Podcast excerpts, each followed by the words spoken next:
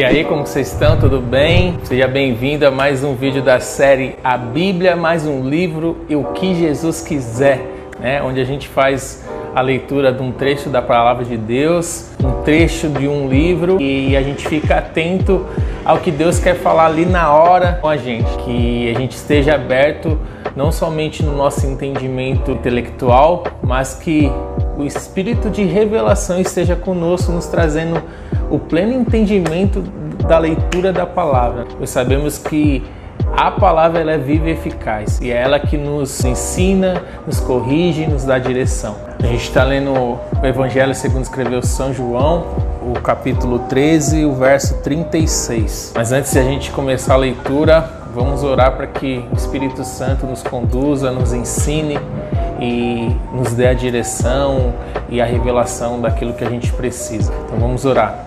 Pai, nós te agradecemos por mais esse dia, Senhor.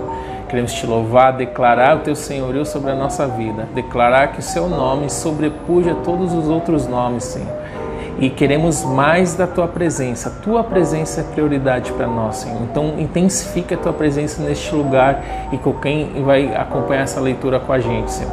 Que tu venha nos ensinar, Senhor, nos trazer à memória aquilo que o, tem, o Senhor tem dito, o que o Senhor disse, o que o Senhor diz, o que o Senhor dirá. O que o Senhor quer conosco neste tempo, Pai. Fale conosco através da leitura da tua palavra. É o que te oramos, já agradecidos em nome de Jesus e amém. Glória a Deus. Vamos lá então? João 13, 36 diz assim a palavra de Deus. Perguntou-lhe Simão Pedro: Senhor, para onde vais? Respondeu Jesus: Para onde vou, não me pode seguir agora. Mais tarde, porém, me seguirás. Replicou Pedro: Senhor, por que não posso seguir-te agora? Por ti darei a própria vida. Respondeu Jesus: Dará a vida por mim? Em verdade, em verdade te digo que jamais cantará o galo antes que me negue três vezes. Ali, Jesus ele estava indo cumprir o seu propósito de se entregar pela humanidade, né? E Pedro não nem sabia o que iria acontecer e muito menos que ele iria negar Jesus três vezes, né? Mas Jesus continuou amando ele da mesma forma e posteriormente, para compensar, Jesus fez questão que Pedro dissesse que o amasse três vezes. É uma questão espiritual e cada frase que ele pronunciou ali meio que anulou essa negação, né? Capítulo 14, versículo 1. Não se turbe o vosso coração, credes em Deus, credes também em mim. Na casa do meu pai há muitas moradas. Se assim não fora, eu vos teria dito, pois vou preparar-vos lugar. E quando eu for e vos preparar lugar, voltarei e vos receberei para mim mesmo, para que de onde estou estejais vós também. Jesus estava indo ali na cruz do Calvário se entregar, preparar um lugar para nós, né?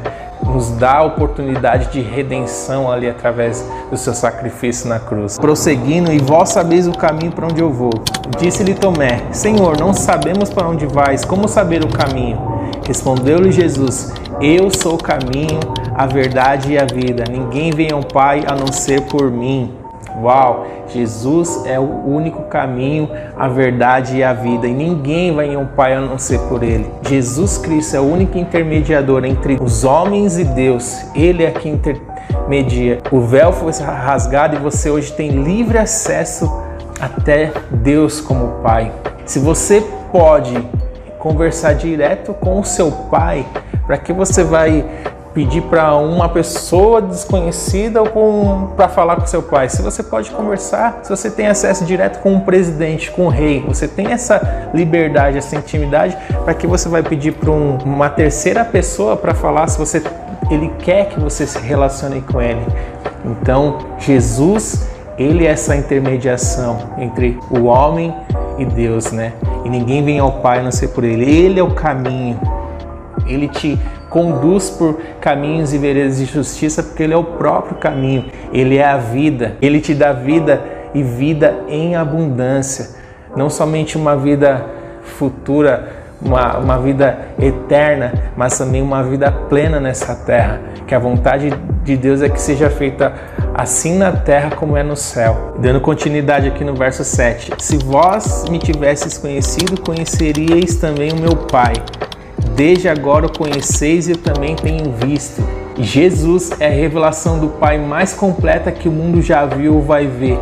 Ele trouxe o coração do Pai. Ele revelou o coração de Deus a nós, seus filhos. Deus não é um Deus distante, onde está lá todo-poderoso, soberano. Não. Ele é um Deus que se relaciona. Ele quer esse relacionamento diário com você, nos detalhes, no dia a dia. E aí o verso 8 diz assim: Replicou-lhe Filipe: Senhor, mostra-nos o Pai, isso nos basta. Disse-lhe Jesus: Filipe, há tanto tempo estou convosco e não me tens conhecido? Fica meio que intrínseco aí a questão da trindade, né? Também. De Deus Pai, Filho e Espírito Santo como um só. Né? Você está me vendo, Felipe, você está vendo o Pai a união da natureza divina e natureza humana em Jesus Cristo, né? Que foi 100% homem, 100% Deus. E ali ele estava dizendo para Felipe, tentando dizer que o Pai e o Filho eles trabalham em perfeita harmonia. Jesus revelou Deus e as pessoas enxerguem Jesus através de nós para revelar o Pai. Essa é a ordem. E o verso 10 diz assim: Não crês que eu estou no Pai e o Pai está em mim? As palavras que eu vos digo não digo por mim mesmo, mas o Pai é que permanece em mim faz as obras. Crede-me que estou no Pai e o Pai em mim. Credes ao menos por causa das mesmas obras. E os milagres que Jesus realizou são a evidência da cooperação perfeita entre o Pai e o Filho. E ali Jesus diz: Estou no Pai e o Pai está em mim. Profundo isso, profundo. Dando continuidade aqui. Em verdade, em verdade vos digo que aquele que crê em mim fará também as obras que eu faço e outras maiores fará, porque eu vou para junto do Pai. E tudo quando pedirmos em meu nome, isto farei, a fim de que o Pai seja glorificado no Filho. Se me pedirdes alguma coisa em meu nome, eu farei se a mim amais e guardais os meus mandamentos. Que palavra! Jesus declarou uma palavra profética sobre a nossa vida. Ele falou: "Vocês farão obras maiores do que a minha". Jesus ele estabeleceu ali um, um, piso, o teto de Jesus, o máximo que ele, Jesus realizou, ele falou: vocês podem começar daqui e, e, vocês vão fazer obras maiores.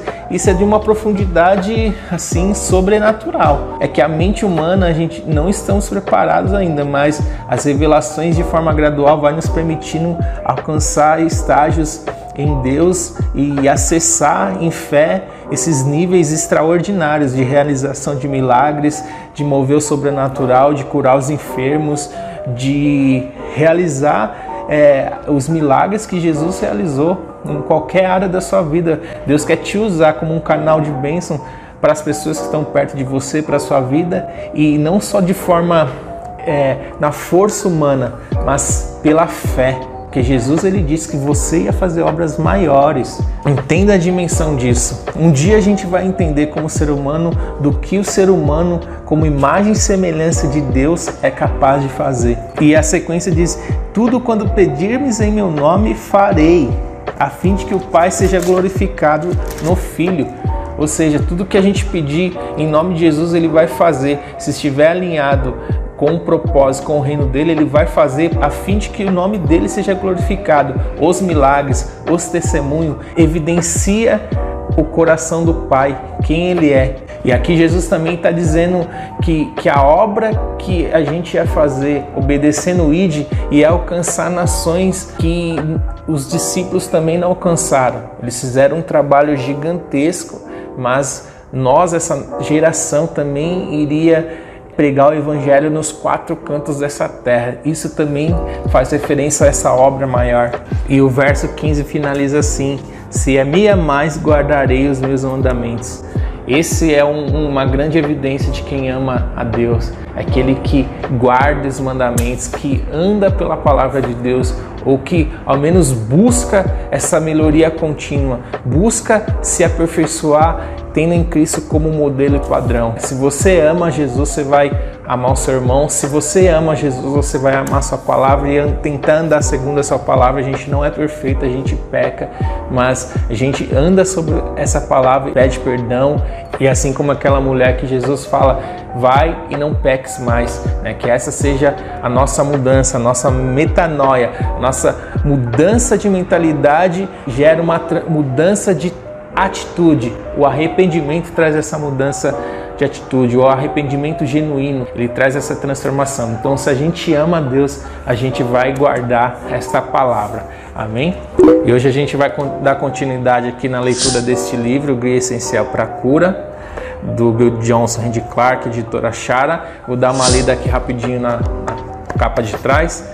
Diz assim, ó, você pode ajudar as pessoas a pararem de sofrer, você pode fazer a diferença ao seu redor, você pode carregar a unção de cura em suas mãos. Pela primeira vez, os pastores autores Bill Johnson e Randy Clark se uniram para equipar todos os cristãos para o ministério de cura com testemunhos inspiradores e empolgantes, fundamentos do início ao fim das escrituras, Bill e Rand estabelece nesse guia prático um passo a passo sobre como ministrar cura, incluindo os seguintes temas: como entender sua autoridade no ministério de cura, seja usado por Deus um dom de cura o tempo todo, dentro e fora da igreja, com qualquer pessoa enferma que cruzar seu caminho, recebendo e entregando as palavras de conhecimento e como implementar e aplicar o modelo de cinco passos para a cura. Então, aqui nesse, nesse livro, o Bill Johnson de Clark ele traz um embasamento bíblico sobre o ministério de cura, né? E depois ele dá esses passos práticos para a gente fluir nesse dom, né, de cura, que está disponível para todos. É um livro que vale a pena você adquirir. Então vamos seguir aqui a leitura. É na página 178, a verdadeira riqueza. Tenho uma esposa maravilhosa que tem me amado fielmente há 38 anos. Tenho três filhos maravilhosos todos casados com pessoas vitoriosas por, por seus próprios méritos. Eles me amam e são dedicados a mim como pai deles, tanto natural como espiritual. Dessas três famílias temos nove netos que acham que sou maravilhoso. Não sei como eu poderia me tornar mais rico. Acho que há sempre espaço para mais dinheiro, mas a verdadeira riqueza não se mede pela conta bancária. Realmente, nossa verdadeira riqueza são nossa esposa, nossos filhos, nossos pais né? São valores que não têm preço e a família é o seu maior ministério, né? É o nosso maior ministério. Deus usa famílias para transformar nações, para transformar cidades. Mas antes ele quer agir primeiro em nós, né? Transformar o nosso íntimo, o nosso interior, para que rios de água viva corram, fluam do nosso interior e abençoe outras pessoas. Assim como o rio de Ezequiel que sai direto do trono de Deus e vai se aprofundando e vai gerando vida pelas margens, né, por onde ele passa. Que você seja assim, como este rio, que você não seja represa e guarde para você, mas que você seja como um rio e transborde e abençoe todos aqueles que estão perto e por onde você for caminhando, que as bênçãos do Senhor vai te seguindo e abençoando todos aqueles que estão com você. Continuando aqui, ela se mede por família, favor de Deus e dos homens e pela capacidade de viver com plenitude de propósito. Essa é a verdadeira riqueza. Quando a alma é saudável, Todas essas coisas são acrescentadas às nossas vidas de uma forma ou de outra. Isso é prosperar em todas as coisas, conforme 3 João 2. Creio que Deus quer que todo crente prospere. Também convive com a dolorosa consciência de quão poucos crentes podem lidar com a bênção do Senhor. Israel tinha problemas contínuos para sobreviver às bênçãos de Deus. Alguns crentes também parecem desconfiados da vida abençoada tendo chegado à conclusão de que perseguição e oposição são as únicas circunstâncias em que a igreja floresce. A graça de Deus torna possível enfrentar essas circunstâncias, mas Deus também deu instruções sobre como viver uma vida pacífica com os líderes, as autoridades e governos. 1 Timóteo 2:12, depois você vê lá, tá? Há espaço para uma vida de saúde e paz, e essa é sua vontade. Qual é a vontade de Deus? A vontade de Deus, como eu já disse, é que seja feita a sua vontade, assim na terra como no céu. Essa é a vontade de Deus, que seja na terra como é no céu. Os valores do céu ele quer trazer para a terra. E continuando, podemos conviver com a bênção e ainda crescer espiritualmente? Sim, precisamos aprender isso uma vez que uma das revelações de Deus para os últimos dias está, na, está centralizada na sua bondade. Se nos concentrarmos no propósito da bênção, poderemos nos conduzir Nesta próxima estação de Deus realmente libera a bênção sobre o seu povo igual à saúde de suas almas. É prosperidade com um propósito. Se sou revestido de poder, tendo relacionamento abençoados, finanças abençoadas, favor junto ao governo qualquer área de prosperidade que você puder imaginar, a prosperidade pode ser usada para a glória de Deus. Ela pode ser usada para promover o reino. Que a gente não está falando de teologia da prosperidade. Jesus veio dar vida e vida em abundância. E abundância inclui tudo isso, inclui cura para a alma, restauração das suas emoções, redenção para o seu espírito, mas também que você viva nessa terra, vivendo o melhor dessa terra. A Bíblia diz que ele fez o céu dos céus para ele e a terra ele fez para os filhos dele. Então que você venha governar nessa terra, comer e beber, desfrutar de todo o bem do seu trabalho, isso é um dom de Deus, né? Muitos pensam que ah, é mais difícil um camelo passar num, na agulha do que um rico ir para o céu, entrar no reino dos céus. Mas não é impossível. Está dizendo aqui aquelas pessoas que têm um coração no dinheiro.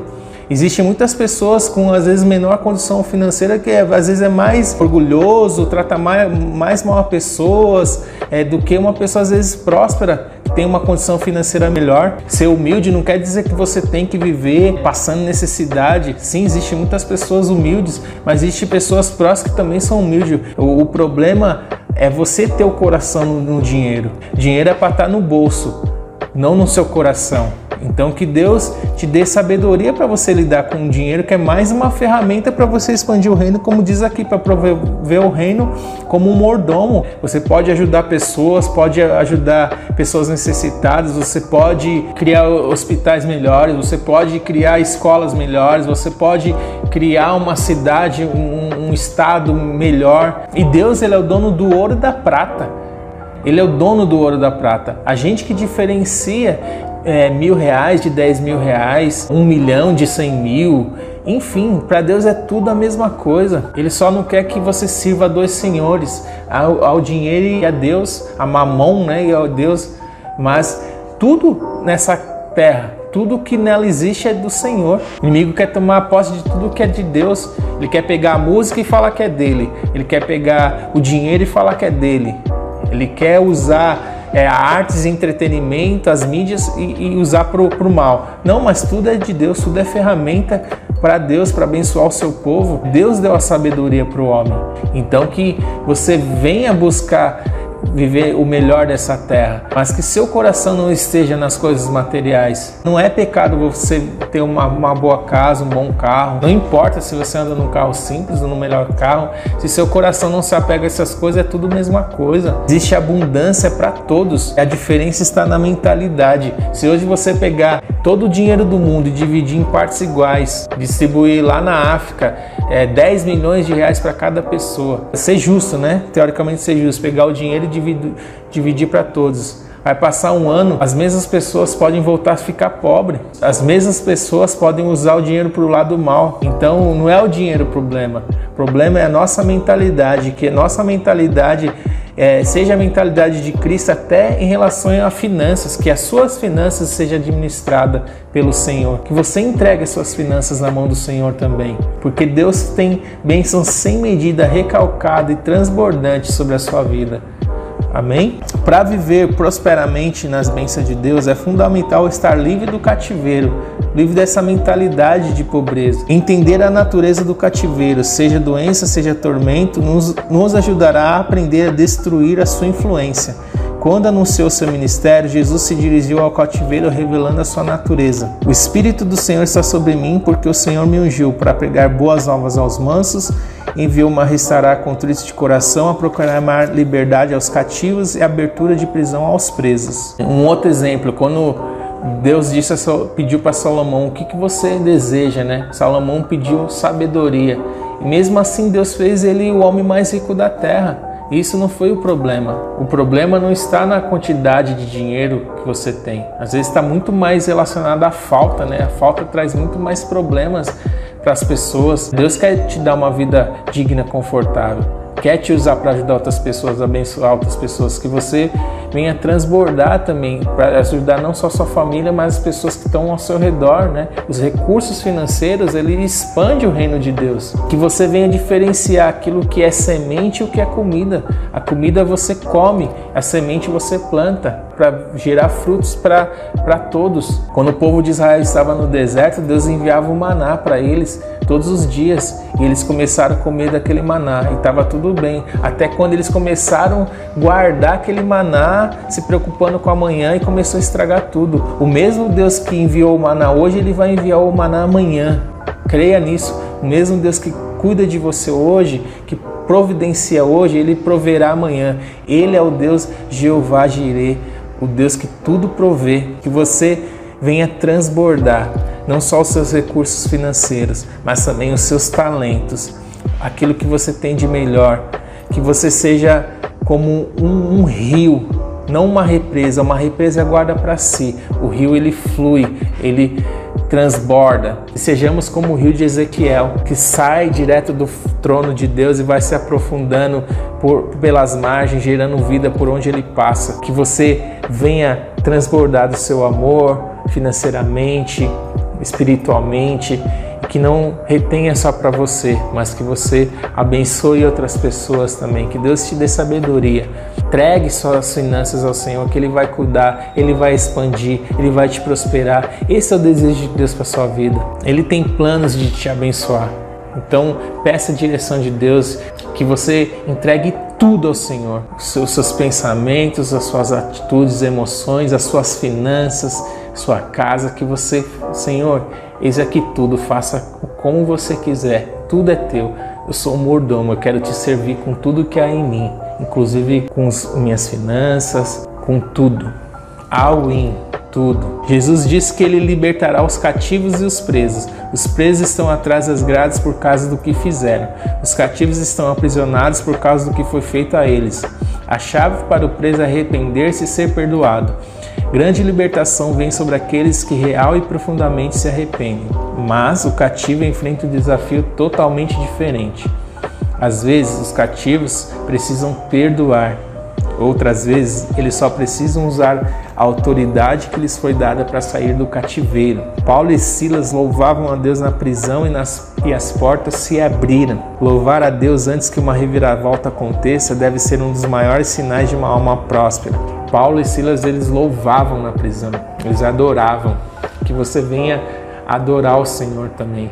Às vezes as portas já estão abertas, as grades já saíram e você é um leão, uma leoa, basta você sair e viver o seu propósito. Não deixe nada te segurar. Adora o Senhor. Um dos seus propósitos nessa terra é adorar o Senhor. Amém? Então que você adore a Deus em espírito e em verdade com tudo aquilo que você é, com tudo aquilo que você tem. E é isso, meu irmão, minha irmã, uma honra para mim poder compartilhar um pouquinho da palavra de Deus com você. Que você busque em Deus, que você ouça a palavra de Deus, que a fé ela vem pelo ouvir e ouvir a palavra de Deus. Você seja fortalecido aí onde você está. Amém? Tamo junto, vai para cima com Jesus. É all in, entregue tudo ao Senhor, tudo que você tem, tudo que você é que você sirva a Deus em plenitude, beleza? Tamo junto, que seja feito na terra assim como é no céu. É nós.